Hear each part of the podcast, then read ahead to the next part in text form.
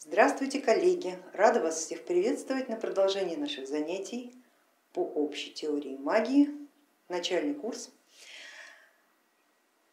Мы с вами были, в общем-то, недостаточно долгой разлуки, недостаточно долгой для более такого развернутого, развернутой возможности освоить все, что надо было освоить, прочитать все, что надо было прочесть. У нас получился короткий месяц, но тем не менее а, есть уже определенные результаты. А, и нашу работу мы с вами начнем, наверное, с обсуждения, как обычно уже, да, по сложившейся традиции. Она у нас уже более или менее формируется, по крайней мере в рамках нашей работы на этом курсе. Формируется традиция взаимодействия. И вот сейчас мы с вами попробуем обсудить а, проделанное вами, выявить ошибки, выявить вещи, на которые необходимо обращать внимание сразу, а, потому что то, что вы отработали на а, поставленную тему и сумели отразить это на форуме, уже в общем-то помогает увидеть несколько сместившийся вектор направления движения. И этот вектор я сейчас обязана вам поправить. А, это непременно нужно сделать. Я очень рада, что он выявился сейчас, а не а, шагами позже, когда, возможно, необходимо было бы делать уже более существенные инъекции в нашу с вами работу, в наше с вами сознание, э, чтобы этот вектор выровнялся и э, дальше вел нас именно в том направлении, в котором надо. Поэтому я э, для начала выступлю таким, такого рода инъектором по отношению к вам, чтобы показать вам, насколько тонка эта дорога, по которой вы идете, насколько она не только сложна, но и очень требует большой внимательности от каждого. Рано или поздно вы этому научитесь, просто чем раньше вы будете этому учиться, тем будет лучше для вас уже. А, ошибки это не страшно, сразу забегая вперед, хочу вам сказать, а, да, и об этом я э, говорила неоднократно на наших с вами занятиях и на многих предыдущих. Ошибки это не страшно, страшно их не замечать страшно ничего не делать, чтобы исправить ошибку. Страшно, страшно упорствовать в своей, наверное, в своем наверное, нежелании а, смотреть шире, чем ты смотришь. Вот эта преамбула, она Э, нужна нам для того, чтобы правильно поняли мои слова. Я очень надеюсь, что вы именно это сделаете, и все, что вы сделаете в дальнейшем, это будет естественной реакцией на те инъекции, которые я вам сейчас дам. А, итак, коллеги, начнем с того, наверное, что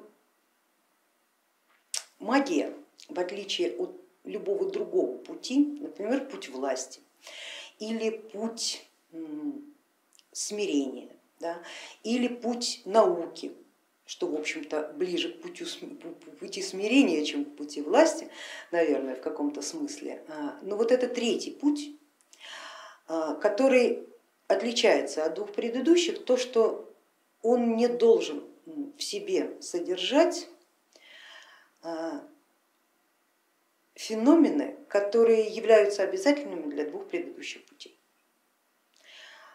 не то чтобы отрицать, но понимая, что если какое-то качество личности, какое-то качество сознания будет проявлено вычурно, будет проявлено выпукло, то вы сами не заметите, как окажетесь на той дороге, по которой вы совершенно не планировали идти.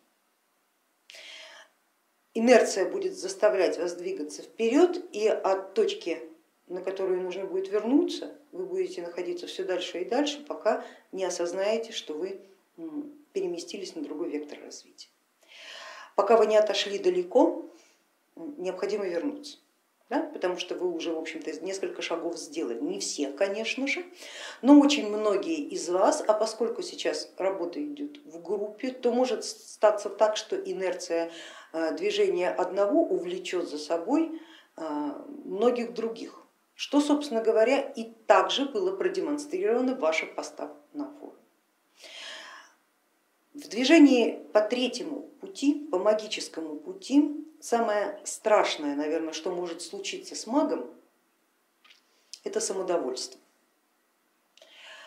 А, в магии нет такого понятия греха, есть понятие ошибка. И вот самодовольство это, наверное, ошибка, которая является самым тяжелым, самым катастрофическим заболеванием, которое очень долго лечится и инъекции которому комплексные разработать довольно сложно.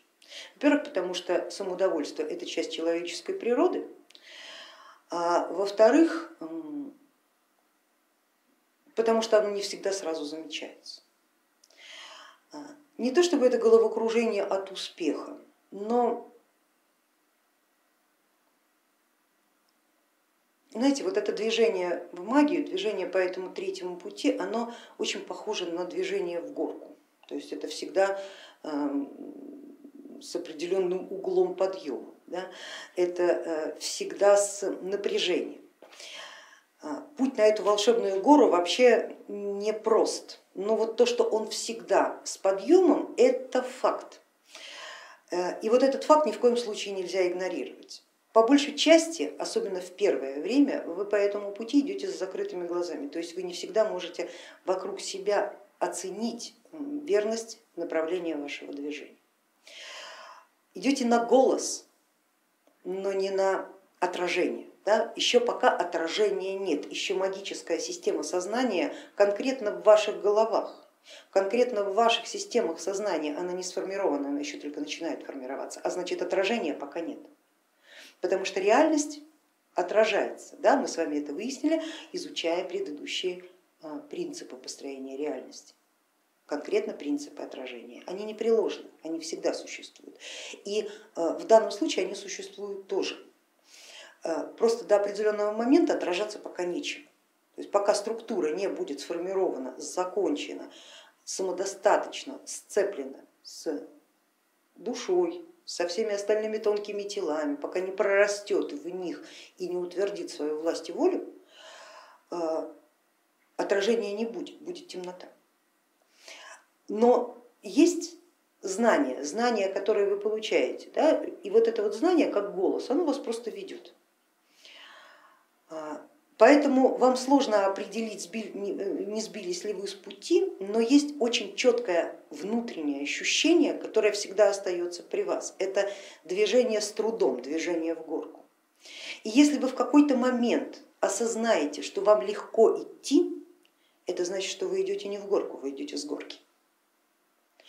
А когда вам легко идти, самодовольство встает рядом с вами. И вот самодовольство как раз, это старая картина реальности, она тут же начинает отражать правоту, свою правоту, не вашу. А, и почти все, которые шли по этому пути, сбивались именно по причине того, что шли рука об руку со своим самодовольством и не отпускали его. Не, не отпускали его совсем, то есть удерживали насильно. Потому что самодовольство это и оправдание э, себя, и подсознательное облегчение, что больше труда не будет, будет легко. И вот именно самодовольство явилось тем спутником, которое в какой-то момент встало рядом с очень многими из вас. И это э, проявилось в вашем отношении не то чтобы к процессу, к самому себе в этом, в этом процессе. Вы себя поставили в центр мира, то есть э, выражаясь как бы без применения нашего понимания и нашей терминологии, э, со второго круга, на которого вы так тяжело поднимались все предыдущие шаги, а это было тяжело, я знаю, это специально было сделано тяжело, чтобы вы поняли, каков будет путь. Но после того, как я отметила вам, что вы это сделали, вы как будто выдохнули и пошли не в горку, а с горки. И самодовольство тут же проявилось. Проявилось в понимании власти и репутации, то, что вы обсуждали. Давайте попробуем это осознать, давайте попробуем это увидеть, мы потратим на это какое-то время, чтобы вы поняли, насколько, в какой тупик вас может привести эта ошибка и как далеко она вас отодвинет от искомой точки входа в магию, входа в магический мир, если вот эта спутница самодовольства будет постоянно идти рядом с вами, потому что ей туда хода нет. Маг, который впадает в самодовольство, перестает быть магом. Он становится жрецом, пом, там, не знаю, правителем может стать, да, потому что там самодовольство является визитной карточкой демонстрации себя. Это же они говорят, да, сочиняйте о себе легенды, боги начинали точно так же. Нет, боги не начинали точно так же. Так начинали люди, которые хотели стать подобными богам. Самодовольство это человеческое качество. И когда вы а, допустили его в качестве своего спутника, вы сами не заметили, как из второго круга переместились обратно на третий, причем самую его серединку, даже не с края. И полагаю, очень многие заметили, что в какой-то момент вам стало невероятно легко и свободно существовать в этом пространстве. Это ощущение давала как раз ваша спутница, самодовольство. Давайте попробуем обсудить, в чем разница отношения и понятия власти в третьем круге и во втором. Власть на уровне третьего круга, внутреннего круга, в той системе, в которой мы сейчас живем, а не той, которую делаем, и я, мне бы тоже хотелось, чтобы вы это всегда помнили, что то, что мы обсуждаем с вами, как построение будущей реальности, его в природе пока не существует. То есть в объективной реальности, в отражении его нет. В отражении мы имеем совсем другую картину бытия, в которой нет места магии, потому что там есть самодовольство, как визитная карточка собственной власти, как визитная карточка собственной иерархической принадлежности, к касте, к знаниям, к системам и так далее, неважно к чему. Власть изнутри, внутрен... исходя из внутреннего круга, это всегда явление внешнее, а власть на втором круге это всегда явление внутреннее. Именно перемена второго и третьего круга местами показывает вам, что основные элементы, которые инструменты, которые являются основанием для власти, а именно первоосновы, традиция, свобода, добро и зло, перемещаются во внутренний круг в пределы собственной жизни, внутрь собственной жизни, смерти, любви и ненависти, собственной подчеркиваю. Не всех вокруг, а конкретно пока только вас. А это значит, что власть при смене кругов автоматически должна изменить векторную направленность, она не должна направляться вовне, она должна направляться вовнутрь. И это существенное отличие между властью на втором и третьем круге. Тот, кто обладает властью внутри третьего круга, направляет ее извне от себя, то есть распространяет на других людей. Тот же, кто обладает властью на втором круге, он направляет ее всегда вовнутрь себя и никогда навне.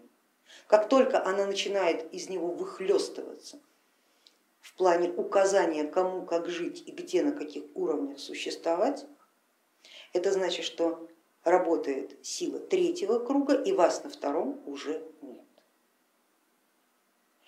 Что и произошло именно в тот момент, когда вы начали обсуждать власть и репутацию, и понимание репутации как системы оценки кого-то а не себя, то есть направили вектор власти из себя вовне, вы сместились на третий круг и оттуда начали вещать с абсолютным чувством собственной значимости, что является как бы официальным именем самодовольства. Это ее фамилия, имя, отчество, чувство собственной значимости. У нее так в паспорте записано. А самодовольство это то самое понятие, которое мы применяем к этому к этой амеле, да, потому что для нас это амела. В процессе обсуждения вы высказали, один из вас, извините, коллеги, высказал из вас э, обоснование а, своего понимания власти, приведя цитату, по-моему, Алексей это сделал, если я ошибаюсь, прошу меня извинить, приведя а, цитату а, некоего салона Афинского, что чтобы повелевать, нужно научиться подчиняться. А, коллеги, с цитатами, во-первых, будьте поаккуратнее, потому что, в общем-то, источник цитаты да, может вас неприятно удивить. Если вы залезете в Google, вы увидите, что та же самая фраза имеет отношение и к товарищу Суворову, да, и к Аристотелю, который чуток постарше Салона. Но, тем не менее, истинного авторства, хотя это хотелось бы, конечно, знать, но скажем так, сегодняшняя э, информация, которая на 99,9% э, лжива, и это так необходимо, необходимо по закону распространения информации э, в этой системе, по крайней мере. Она может вас немножко сбить, по крайней мере, выдать вам недостоверную информацию, вы на нее обопретесь и, к сожалению, упадете, потому что опираться нельзя в нашем деле ни на что, кроме как на собственный навык да? то есть то, что вы умеете лично, вот на это надо опираться, а то, что умеет кто-то другой, на это опираться не следует. А, и я бы хотела, чтобы вы вдумались в эту фразу, просто подумали. Чтобы повелевать, нужно научиться подчиняться. Фразу эту мог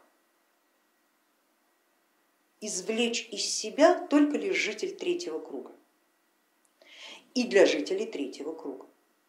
Тот, кто закрепляется на уровне власти, хочет объяснить всем окружающим, почему они должны подчиняться. Потому что они же хотят власти, значит должны. Мудрый человек сказал, ну как можно сомневаться. То есть это обоснование чужого рабства.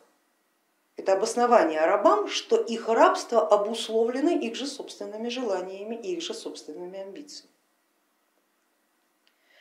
С позиции второго круга, наверное, как мне думается, эта фраза звучала бы несколько иначе. Чтобы повелевать, нужно узнать, что такое подчинение.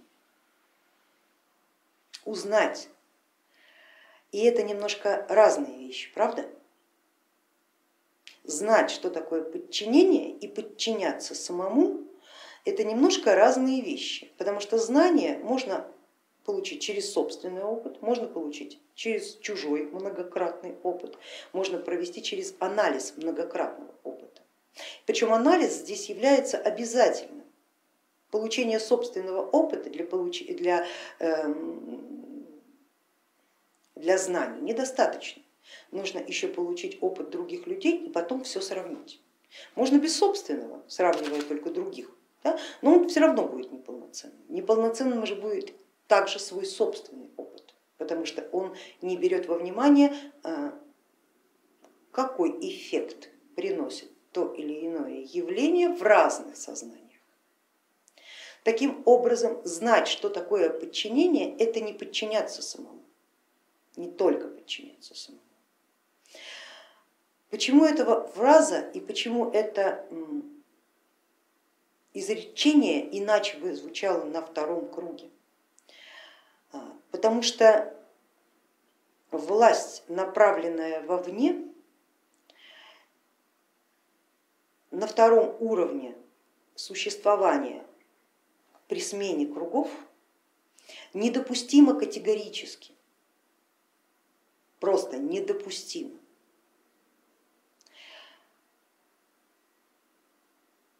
И только тот, кто знает, что такое подчинение, действительно знает, то есть имеет совокупный опыт и свой в том числе, а, никогда не станет этого делать, никогда, ни при каких обстоятельствах. И спасибо а, Андрею, вот последний пост, который опубликовал на форуме и привел большую цитату Кропоткина, который как раз именно на это, вернее, не, не, не самого Кропоткина, а, а рассказов о нем, да, описание его сознания, его жизни, деятельности и работ, а, как раз именно это и указывает. И об этом я вам тоже говорила на прошлом занятии, надо очень много знать, чтобы прийти к пониманию ценности свободы, причем не своей, а чужой. Потому что никогда не будет у тебя личной свободы, если рядом с тобой кто-то не свободен.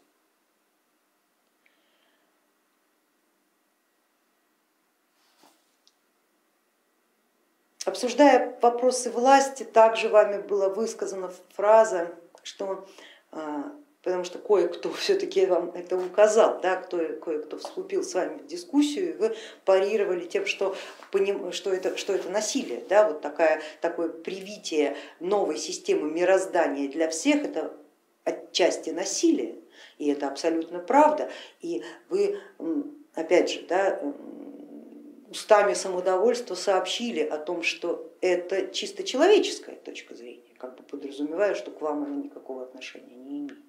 Что это люди будут воспринимать как насилие, но на самом деле это добро, которое с кулаками. Чем еще раз как бы продемонстрировали в этот момент. А, понятно, что вы немножко повелись в этом отношении, да, а, шутка и юмористическая зарисовка Кларисы, за что ей большое спасибо, она безусловно доставила. доставила.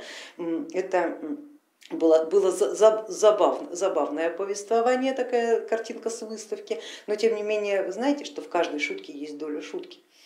А, систему и шкалу оценки, исходя из этой ее даже утопической не назовешь.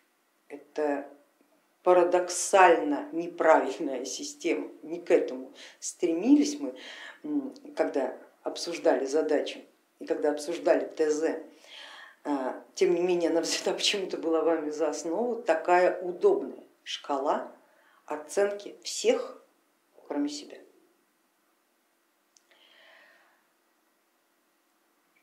То, что вы продемонстрировали, вы продемонстрировали существующую систему.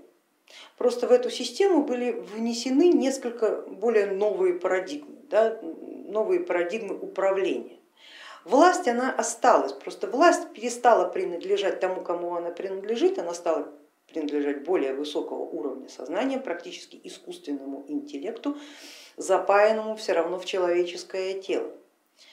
Чем обрисованная вами система с тем пониманием власти отличается от того, что мы имеем сейчас? А ничем.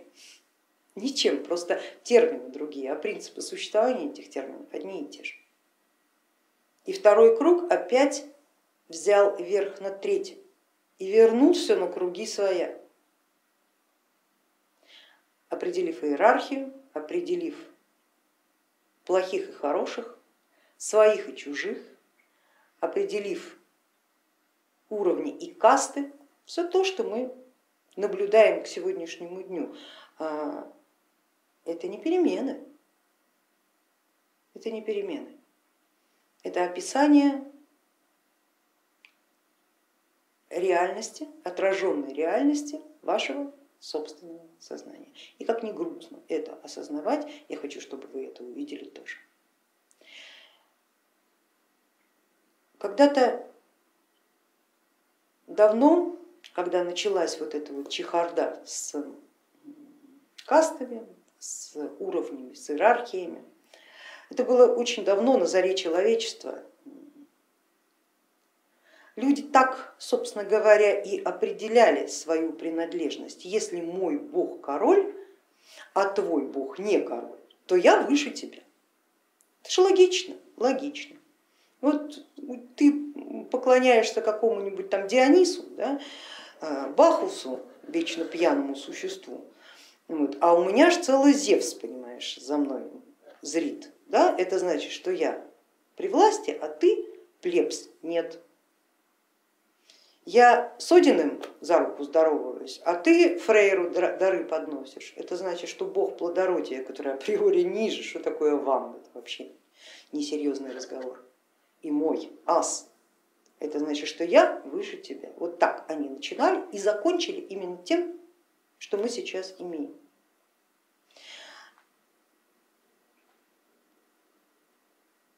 И от этого мне бы тоже хотелось вас предостеречь. Поговорим об этом чуть подробнее. Иерархическое взаимодействие богов Это лишь человеческое описание, это отражение.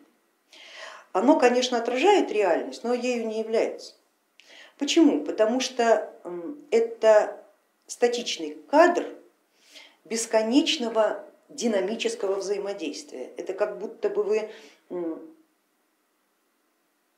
взяли определенного рода кусочек пространства, в котором вы находитесь, сфотографировали его, вот просто кадр статичный, да, и по этому кадру начинаете описывать ситуацию. Вот Вася стоит на постаменте, а Петя сидит на земле, Вася выше Пети, потому что вот мы же видим, что он стоит на постаменте, все, Вася выше Пети. Да? Маня там в короткой юбке, там, Клава в длинной, все, Маня шлюха, а Клава исключительно целомудренная дама.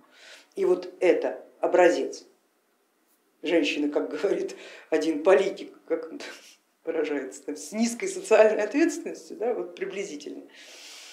А вторая, значит, с высокой социальной ответственностью. По кадру. Хотя этот кадр просто показал секунду многократного динамического взаимодействия, многократного. Они даже не позировали для вас, им просто удалось все это дело увидеть разом, просто щелк, щелкнуть. Но вы по этому кадру делаете э, выводы. Вот так поступали и э, пращуры, которые допустили существование той системы, которая есть сейчас, которые вложили много сил в ее развитие. Вот в этой тупиковой ветви, где нет и не может быть магии. Нет и не может быть магии. Есть все что угодно, есть наука, есть развитие, есть цивилизация, есть прогресс технический, но магического нет. Вы постоянно сравниваете то, что вы делаете, с реальностью, которую, которую видите. И это сравнение, конечно, не в пользу того, что вы делаете, потому что вы не видите отражения, и вам очень хочется видеть результат сразу.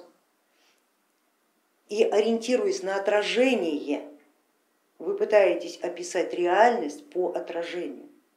Вот эту ошибку, самую главную ошибку совершают абсолютно все, которые, находясь внутри системы, уже готовы, пытаются создать какую-то новую. Закройте глаза и не смотрите на окружение, не смотрите на отражение. Оно вам ничего не покажет, кроме того, что вы в рамках данной системы существуете пока. И все и более ничего оно вам не покажет. И сравнивать свои действия с тем, что вы видите в реале сейчас, системы уже готовы, уже сделаны.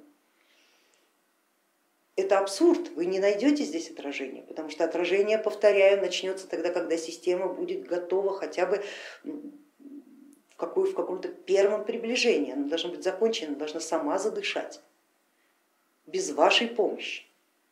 И вот тогда начнется отражение, вот тогда вы это отражение увидите, а пока же нет, пока вы изучаете только азы, только азы. Поэтому поиск своего Бога, возвращаемся к Богу, ни в коем случае не будет означать, что вы будете связаны с определенным иерархическим его положением в этой системе. Сам по себе каждый бог это абсолютно законченная самодостаточная система. Он может существовать вне других богов, оставаясь при этом самодостаточной законченной системой. Когда боги взаимодействуют, каждый поворачивается той гранью, как члены команды, да, поворачивается той гранью, которую нужно повернуться, чтобы в совокупности создать целостность. Но это не значит, что это единственная форма существования. Мы с вами многократно говорили, что боги в различных пантеонах проявляют себя по-разному. Здесь ты верховный, здесь ты не верховный. Здесь ты бог магии, а здесь ты бог злодейства. Здесь ты э, предводитель добра, а пришло христианство, все, ты демон и демоном будешь, пока, вот, пока существует такая система. И это все есть грани. И судить по одной грани, по мелкому отражению, по короткому кадру о полном функционале самодостаточной системы, которая прекрасно может существовать и сама в том числе. Вот это парадокс, вот этого ни в коем случае не должно быть.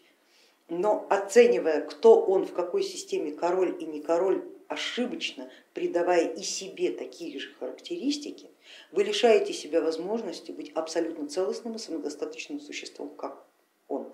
Потому что не пойдет никакая сила на связь с сознанием, которая готова или способна воспринимать его только в ограниченной и усеченном, усеченной форме. Вот это вот запомните, пожалуйста, поиск своего Бога, его нахождение для многих, которые уже нашли, величайшее счастье, но вы его легко можете потерять в рамках собственных предубеждений, в шорах собственной ограниченной, картины мира. Не делайте этого никогда. А, сила, которую вы найдете или сила, которую вы нашли, закончена и самостоятельна и может существовать без контакта с любыми силами, но способна к контакту. Она способна к контакту на любых игровых условиях, которые необходимы для дела. И вот у богов в этом свойстве, учитесь у них, у них нет самодовольства, в этом свойстве своем соединение в команду. И если они это самодовольство и проявляют, то они проявляют его не в реальности, а в отражении. А в отражении это то, что люди так считывают. Люди, пропуская сквозь себя определенную подачу силы, с которой они взаимодействуют, оценивают ее только лишь в рамках импульсного взаимодействия с этой силой непостоянного. И если этот импульс говорит ты король, он моментально чувствует себя королем. Если этот импульс говорит ты червь, он начинает чувствовать себя червь. Ни тем, ни другим, никогда не являясь по сути. Сами на себя готовы повесить ярлык раба только лишь потому, что и Бог твой был рабом. Абсурд. Не к этому мы стремимся, не к этому Но к облегчению вашему надо сказать, что такую ошибку совершают в общем, практически все, особенно на первых этапах. Да, я вам об этом говорила на прошлом занятии. Это, э, к сожалению, издержки, издержки мастерства и издержки эффекта умения относительно порчи и вируса, да, как, как, кто как решает этот вопрос, чтобы доказать себе, что я действительно могу, а мне это не кажется. А, отдельно надо сказать, э, что коллеги, особенно вот присоединилась или присоединился, простите, э, не знаю как верно, Магик и Вэй э, на форум, очень грамотное описание технического задания, обратите, пожалуйста, внимание, четко, понятно, конкретно и без движения вверх-вниз, да? что тоже очень важно что тоже очень важно. Если видишь перед собой четкое, четкий план действий, тебе легче будет его выполнить, чем э, писать художественное произведение, где на каждой странице всегда может произойти то, чего от тебя совершенно не зависит. Да? Писатель билетристики всегда является зависимым существом от нравов своих героев, которые сам же и выдумал. Отражение зависит от реальности, где реальностью являешься всегда не ты.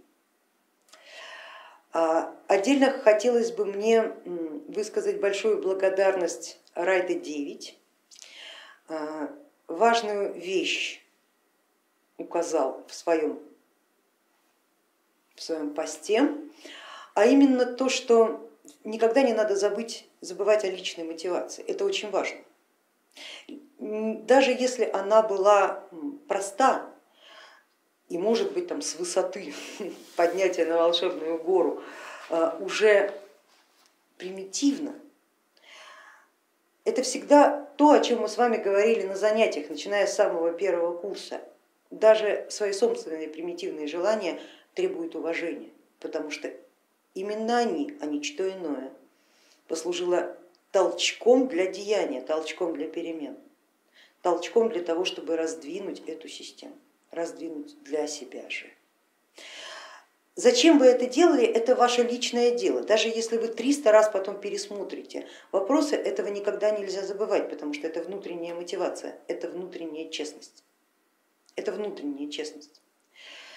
А, в этом отношении очень показательным будет вспомнить а, историю, которую описали братья Стругацкие в своем произведении «Сталкер». Я думаю, что многие смотрели фильм Тарковского, а многие же и читали и Стругацких. И вот эм, один из персонажей, который был косвенно а, отражен как бы в упоминаниях и там, и там, это был такой сталкер Дикобраз, с которым случилась жуткая, на мой взгляд, э, история, и я бы хотела, чтобы вы ее тоже вспомнили. У дикобраза был парализованный брат, тоже сталкер, тоже, э, который пострадал от зоны. А, и сталкер ходил на зону постоянно с одной и той же мыслью, чтобы брат был здоров, а им нужно было добраться до этой терраски, да, до того места, где исполняются желания. Но зона исполняла самые сокровенные желания, самые-самые. И вот когда дикобраз добрался до этой терраски и выкрикнул свое желание, чтобы брат был здоров, он был абсолютно уверен, что когда он вернется домой, он увидит брата ходячим, не парализованным. Но когда он вернулся домой, он видел, что брат как лежал, так и лежит. И ничего в его самочувствии не изменилось. Но у себя под кроватью он нашел мешок золота. Долго пил, гулял, мешок не убывал, потом появился второй мешок с золотом. И посреди этой гульбы пьянства и веселья дико разбогател, говорят, дико. А, бесконечного золота, никогда не прекращающегося потока, дикобраз взял и повесился. И вот эта история, она должна послужить для нас как бы зеркалом важного, понимания честности собственных мотивов. Потому что на самом деле дикобраз на зону приходил не ради брата, и зона это считала моментально. И когда дикобраз это понял, в этом нарко пьяном золотом угаре, жить с этим пониманием он просто не смог. Зона это как магия, да? она может дать все, но все и забрать, но она проявит самое настоящее, никогда не позволит лгать. Если человек хочет власти, она это покажет. Если он хочет денег, она это покажет. Если он хочет любви, почета, уважения, все то, чего ему не хватает в жизни, и за этим он пришел в магию, она это тоже покажет. Не то, чтобы это вещи запретные, еще раз, я хочу, чтобы вы меня правильно услышали, за, вовсе не запретные, получай все, что хочешь, запрет на ложь. Лгать нельзя самому себе, лгать нельзя. потому что ложь и самодовольство, они очень близко друг от друга. Самодовольство позволяет не видеть ложь, не замечать ее, оправдывать ее. Вот история с дикобразом пусть будет вам памятью да, об этом правильном качестве, да, и рекомендую вам, если в общем-то Стругацкие были в вашей жизни достаточно давно, перечитайте книгу, посмотрите фильм Тарковского, он тоже прекрасен. Вспомните об этом, да, потому что это, это очень глубочайшее философское произведение а, в каждой строчке, в котором заложено взаимоотношение человека и магии. Воспринимайте зону как магическое пространство, а сталкера как мага, который может там не жить, но входить туда. У него есть право ходить и проводить туда кое-кого, но вот условия, условия.